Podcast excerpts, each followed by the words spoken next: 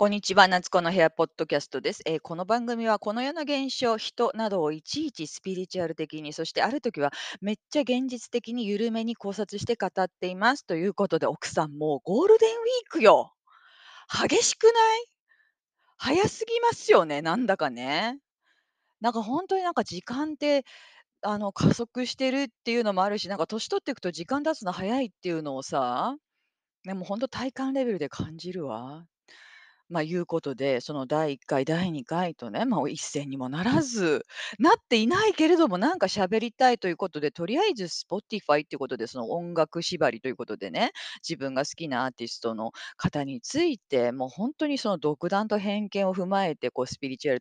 的な見方をしながら語ってきているわけなんですね。藤井風さん、そして、まあ、ミセスグリーンアップルの、それで、ミセスグリーンアップルの皆さんのねその新曲のそのケセラセラっていう歌が、あの、まあ、出てますよね。で、その第2回の、あのあの、ポッドキャストを上げた、あ、日の夜に、あの、ミュージックビデオが解禁されたんですよ、ケセラセラの。そん中で大森様が神様になってらっしゃってね。で、私も、うわ、イメージ通りってすげえ脳内でなんか爆上がりしたんですけど、まあ、でもなんか、あの、誰かの考察を見ると、その展開っていう風に見えるけど、なんか後ろにこうクジラさんっていうか、その海洋生物がこう、うろうろしているこうイメージも出ていたので、これは展開ではなく海底なのではないかっていう説とかもあってね。で、その今度そのツアーのドドームの方だよね。ドームの方のタイトルがアトランティスっていうさ、アトランティスっていうのはその古代、えーにあった、まあ、ある大きな島で、あの、それはまあ、いずれ海底に沈んでしまうんですけれどもね、まあ、そういうようなちょっとこう不思議島みたいな話があるわけなんですけど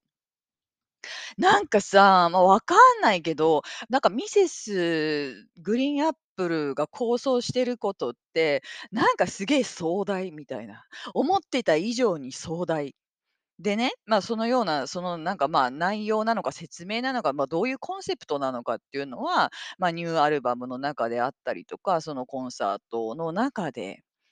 まあ、こう小出しにされていくのではないかと思って、それはもうめっちゃ楽しみなんですけどもね、ほんとに楽しみ。うん。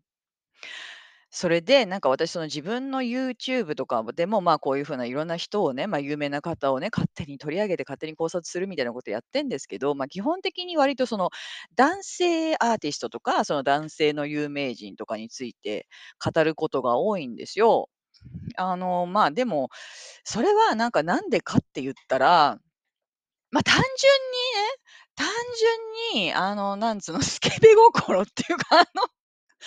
そりゃ、その、なんていうんですか、あのね、あの、男性の方が、ま、萌えっていうのがありますよね。まあ、そういうような普通のこのおばさんの気持ちっていうのも、あの、多分にあってて、まあ、単純にその興味があるっていう、あの、そういう側面もあるんですよね。うん。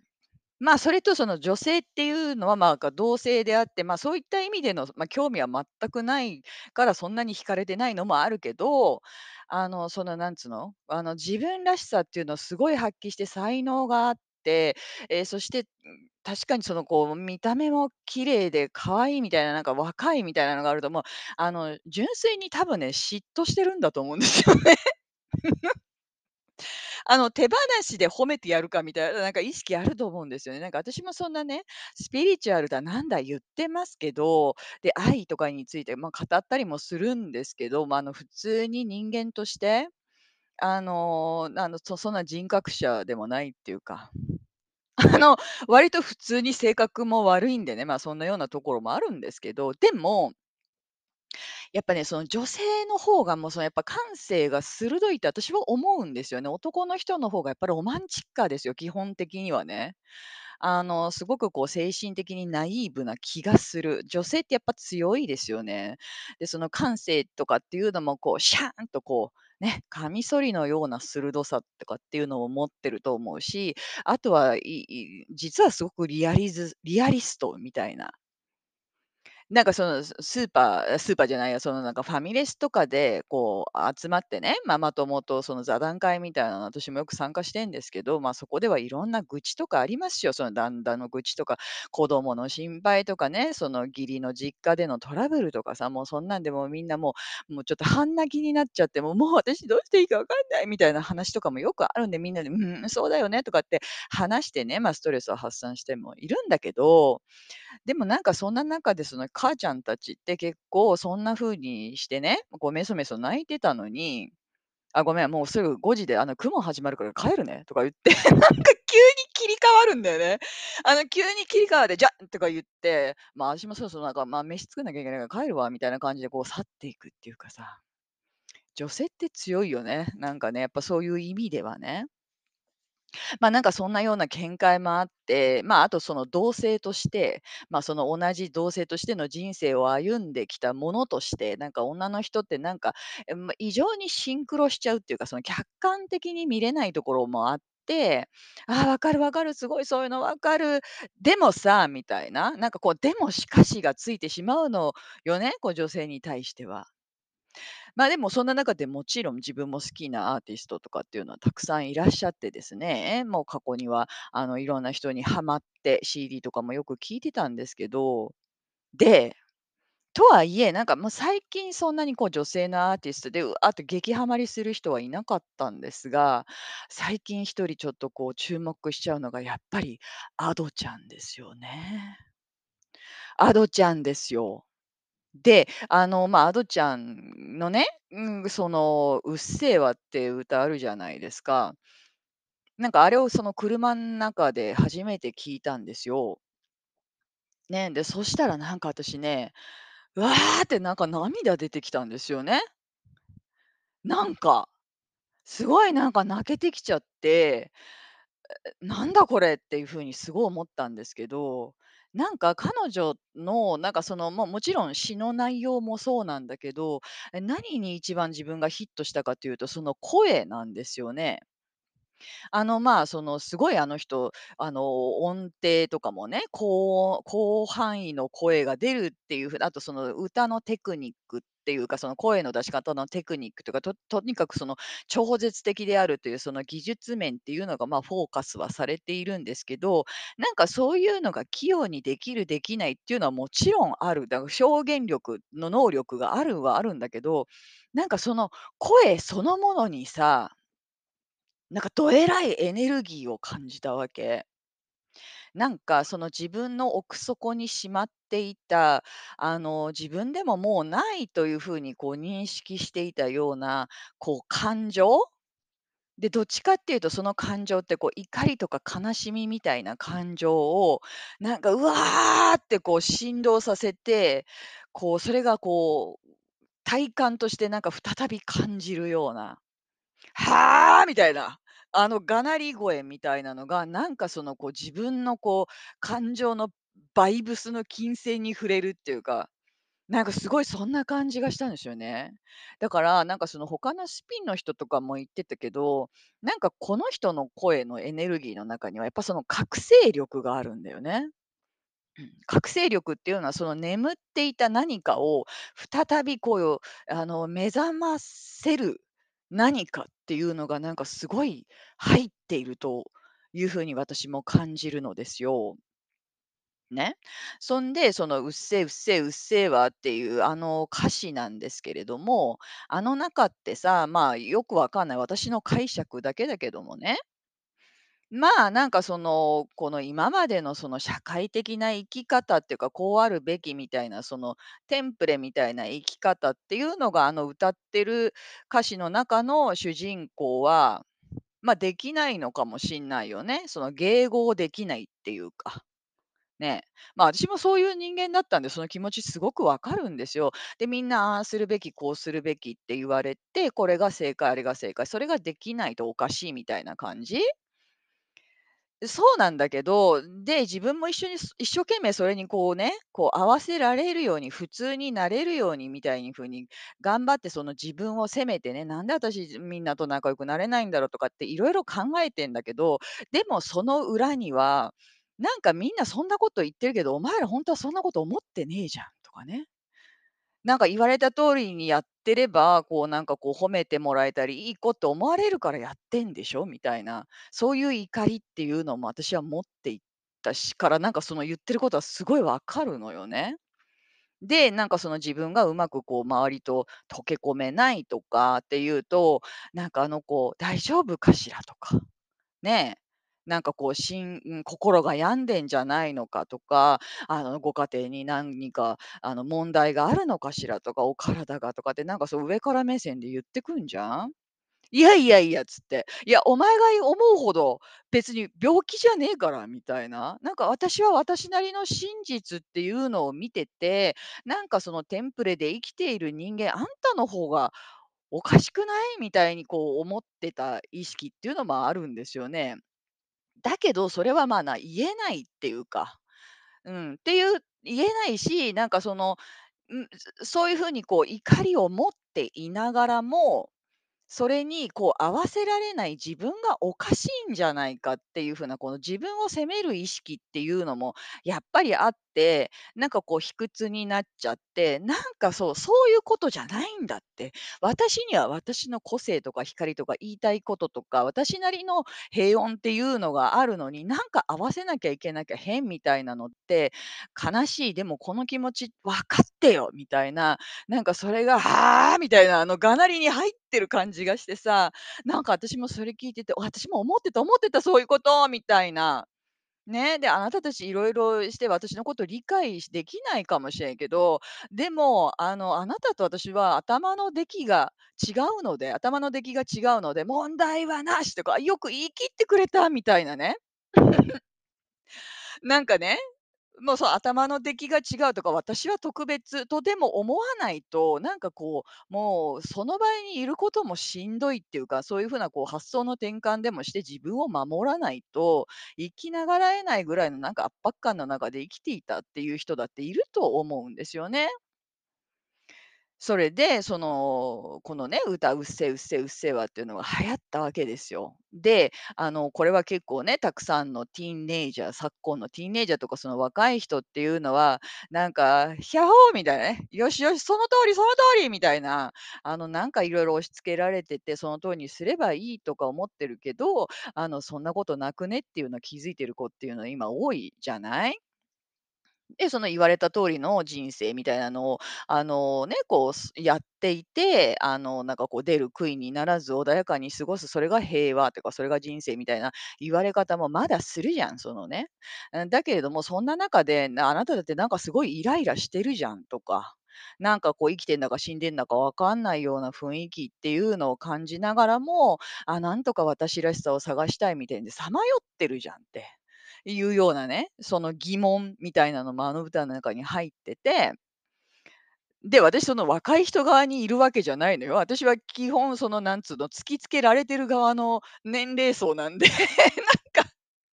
あの、それはなんかこう胸が痛いっていうか、いや、とは言っても頑張って私たちだってそうやって世の中に合わせて生きてきてんだよみたいなことを言いたくもなるんだけれども、なんかその、あの、うっせうっせうっせぇわって言いたい気持ちも分かる。そういう風に私も思ってたなみたいなのをこう感じたりもするわけ。でね、で、あの歌がすごく流行った時に、あの、その、まあ、保護者の方々から、まあ、その子供たちがね、うっせぇうっせぇっていうのを連呼して、あの、楽しんで歌っているって、あれはちょっと良くない、あの歌良くないんじゃないかっていう、まあ、意見があったとかなかったとかっていう報道とかもありましたよね。うん。あの、でも、それは、あの、結局なんかその言っている保護者側の金銭に触れてんですよね、なんかね。つまり、もう逆に言っちゃうと、あの歌ってそのその、もう若い時の子供の頃の心の叫び、ええ、でもあるんだけど、あある意味そういうこう迎合して、ね、世の中のスタンダードに迎合して生きていくしかなかった大人に対して、いや、あなたほんとはこういう気持ちだって持ってんでしょっていうね、なんかそういうものを突きつける意図っていうのをあの歌は持ってるんですよね。んで、で、そういう風にほんとはそういう怒りとか悲しみとか自分らしく生きるっていうような願望がありながらも、まあ、抑えてきたり、あの、現実的にうまくいかなかったりっていう人たちの心を揺さぶることを、そもそも目的としているので、あの、文句が出てくるっていうのは、むしろなんつうの、この、してやったりじゃないんだけど、あの、結構ね、なんかその、目的に沿っているっていうか、あ、なるようになったみたいな、なんかそんなような感じもちょっとするのよね。で、あの、その自分自身を抑えてきて、ま、そのなんとかこう生きてきたって、もうそれだって頑張って生きてきたんだよ。それが悪いことじゃない。で、私の子供の頃なんてやっぱそうやって生きていかなかれば、こう外れ者としてね、な、もうそのなんかもう目も向けてもらえないような、なんかこうベルトコンベアから落ちた、すなんかこう、ね、あの、なんつうの、粗悪品みたいな言い方とかもすごいされたからさ、もうそうやって頑張って生きてきているわけなんだけれども、あの、ね、なんかそそういうような気持ちとかっていうのもあるじゃない？でも、今こそその怒りっていうのをもう一度こう奮い立たせて、ほ当はどうしたかったのかっていうのを見つめてみろよみたいなそのメッセージソングにも聞こえるわけよね。でもさ、その思いってみんなさ、その抑え込んで今まで生きてきて、そういうことは思ってはいけないとか、あの汚い言葉を使ってはいけないとか、なんかそんな風な思いで生きてきたからさ、ん、そのパンドラの小箱にしまって、胸の中に抑え込んでなかったことにしてきたことじゃん？っていうのを、そそれをあのソングですよ、うっせぇわというソングで、また聞かされちゃうとね、それはね、なんかこう心がざわざわすると思うのよね。あ、やめてやめてやめてみたいな、もう今更開かないで、もう終わったことなんだからみたいなのでね、なんかね、こうイラッとするっていうか、不安っていうか、なんか自分が今まで築き上げてきた何かが壊されるような、そのなんか恐怖というかね、なんか恐れみたいなのも、こう生み出すんだと思うのよね。だからこそ、まあ、ああいううっせぇわみたいな曲っていうのは良くないみたいな、こう意識になったりもするんだと思うんですよ。ですよ。うん。確かにさ、その、うっせぇわなんていう言葉をね、その表面的社会的な場面で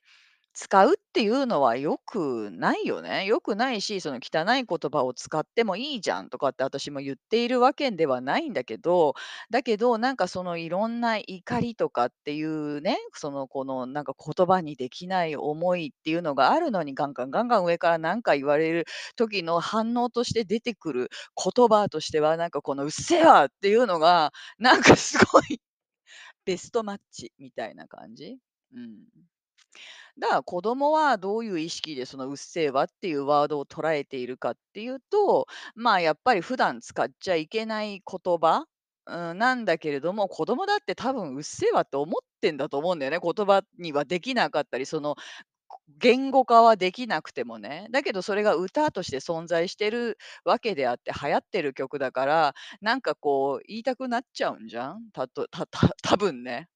うっせぇうっせぇうっせぇわとか言って、なんや、そんな言葉やめないとか言って、いやだってそういう歌だもんみたいな感じで乗ってるのもあるし、子供の中の何かっていうのが、なんかそこでこう、うっせぇわというワードでこう表現できるからこそ、まあ面白がって使っ面白がっている風でね、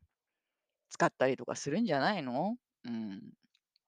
まあ、もちろんさ、世の中っていいことも、やっていいことと悪いことっていうのもいろいろあるんだけど、だけどなんか自分もすごいその親に怒られてる時にね、思ったんだけど、それはやっちゃいけない、あれはやっちゃいけない、そういう言葉使っちゃいけないとかっていうことをよく言われたけど、私なんかも常に、なんでいけないのかっていうのを説明して欲しかったわけ、ずっと。だけど、なんかそのなんでっていうのはあんまりこう、あの、聞いたことがないのよね。で、ややもすると、そういうことをすると怒られちゃうよっていうような理由だったりするわけ。で、え、なんでそれは怒られちゃうの？っていうと、怒られちゃったらあなたが悪い子だと思われちゃうでしょ？みたいなことで、何が悪くて何がその怒られる理由なのかっていうのは、いまいちわからないっていう中で、でもなんかいけないんだ、使っちゃいけないんだ、なんとかなんだって言って、そういうこう、うっせぇわみたいな怒りを持つことすら自分でこう、自分自身に禁じるっていうか。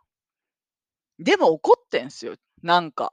ね、理由わかんないけど、なんか意味わかんないって。な、ただ普通に自分が思ったことっていうのがあるのに、そのことを思ってもいけないっていうような、なんでそこまで言われなきゃいけないんだろうって、もちろんそれをなんか言葉にして、汚い言葉にして他人を責めるっていうことはいけないんだなっていうのはうっすら分かっているけれども、なんか別にどう感じたっていいじゃんっていうのは私もなんかすごい子供の頃から思ってたんだよね。なんでさ、まあ、そうそうするとなんかその叱ってる親の側を私もね、批判しているような感じに今聞こえちゃってるかもしんないけど、でも自分も子育ての中で、あの、自分の子供にそういうことすごい言ってんのよね。きちんとしなさい、なんとかしなさい。だってもうそうそうしないとなんかもう怒られちゃうからでしょ？とかってよく言ってたわ。本当にそう息子息子とか特に言ってたよね。やっぱ男の子ってすごい動くからさ。あの、なんかそう、だけど、まあ、もうちょっとね、それなりに大きくなっちゃったから、あれだけど、ちっちゃい頃もうちょっといろいろ説明してやればよかったなっていう風に思ったりもすんだよね。うん。あとは、なんか、こまあ、これが正解だから、これが世の中のスタンダードからだからっていうのも、なんかその理由のようで理由にならないんだよね。うん。あの、世の中的なスタンダードっていうのは何かっていうのを突き詰めて考えると、なんか全部その実体がないっていうか、なんかみんながそう思ってるからっていう理解しかないわけじゃない。で、みんながそう思ってることっていうのをやれば、なんか、あの、嫌われないけれども、なんかその、あの、個性もないし、自分らしさもないみたいなことで、いろいろこじらしちゃってる大人の人っていうのも多いよねっていう中でねあの、アドちゃんの、うっせ、うっせ、うっせわっていう、あのあの、まあ、ワーディングと、あれ、アドちゃんが作った歌ではないかもしれないんだけど、でもその内容と、その彼女のその覚醒を、こうなんかこう DNA レベルから起こすような、こう、うわーっていう、あの迫力っていうのが合わさって、なんかもうすごいバイブスの歌になって仕上がってるよなって思うんですよね。うん。ま、だからさ、アドちゃんってやっぱなんかこう、そういうスーパーパワー持ってるって私思うんですよね。で、彼女顔見せないじゃないですか。で、その彼女が顔を見せない理由っていうのは、ま、ご本人も語ってるのかどうかわかんないけど、まあ、でもその、現役高校生っていうのもあってね、で、やっぱそこで顔出しちゃうと、まあ、ちょっといろんなところに影響があるっていうか、まあね、自分を勉強したいだろうし、自分の生活を守りたいっていうのもあると思うしね。まあ、あとはなんかこれはアドちゃんじゃない、その顔を隠す人もいるけれども、人間ってそのバイアスでいろんなものを見るから、まあ、その顔っていうのを出しちゃうと、その顔からいろんなこう印象とか、そのなんつうの、この人はこういう人じゃないかみたいなこう憶測をこう飛ばしてしまうわけじゃん。ね、その自分のものの見方ってこういう人ってこうだよねみたいなその定義づけをみんないろいろしちゃうじゃん。私が喋ってることなんて、もうまさにバイアスそのものといえば、もう、あの、ぐうの音も出ないんですけど、でもなんかそういう、こうバイアスとかいろんな偏見で、あの、見られてしまうと、ちょっと、あの、危険なぐらいのパワーを持っている人なので、とりあえずはその肉声とか、その音の、音を出す時のテクニック、技量とか、そのタレントっていうものをその前に押し出して、認知を先に広げようとやっぱしてるんじゃないかな。それはなんか藤井風さんでも取られている手段なんだよね。やっぱなんかこのスピリチュアリティドンみたいな、その思想的なことを先に出しちゃうと、こうやっぱこう色眼鏡で見られるから、まずはそのピアノの技術であるとか、声とか肉声、そしてビジュアル推しみたいなことをしちゃうと、またなんかそっちの方でなんか勝手に走っていっちゃうので、あの藤風の最初の方のさその、なんつうの、こう、あの、アルバムジャケットとか、その CD ジャケットとかって、ちょっと結構いろいろ微妙なんだよね。なんかもっと美しく作れるんじゃないかみたいな感じがあるんだけど、なんかその、本人、これぞ藤井風っていうようなの、その決定的ななんかこうニュアンスがなくっ、なんかちょっとこう、不思議な感じに仕上がってるアルバムジャケットとか、そういうのアルバムジャケットがそのジャケットとかお写真が多かったのよね。とにかくその固定っていうのをまずさせないっていう、なんかそういう手法手法が取られてんじゃないかっていう風に思ったのよ。うん。だからまあ、アドちゃんってそのうち顔出ししてくるんじゃないかなっていう風に思うんです。なんかあの子のライブコンサートの映像見たけど、踊りとかもすごい上手いよね。すごいタレントだよね。うん。ま、そんなわけで、もうなんかよくわかんないけど、すごいこの覚醒を引き起こす、このエネルギーを持っている Ado ちゃんの声っていうのは、ないなんか最近もうズガーンってくるっていうか。で、ま、こうやっぱり女性の感性みたいなのも入ってるから、すごい鋭いよね。なんか鋭い。うん。なんかこう、ぐはってこう、なんつうの、こう直で来るみたいなそういうパワーをすごい感じるんですよね。だから、まあ、ちょっといつか Ado ちゃんのコンサートっていうのも行ってみたいなと思う。行ってみて、なんかいろんなものをこう掘り起こしてみたいなっていう風に思います。うん。まあ、そんなわけで、え、夏子の部屋ポッドキャストでございました。あの、まあ、これからも細々と続けていきたいと思うので、あの、聞いてくださった方ありがとうございます。それでは。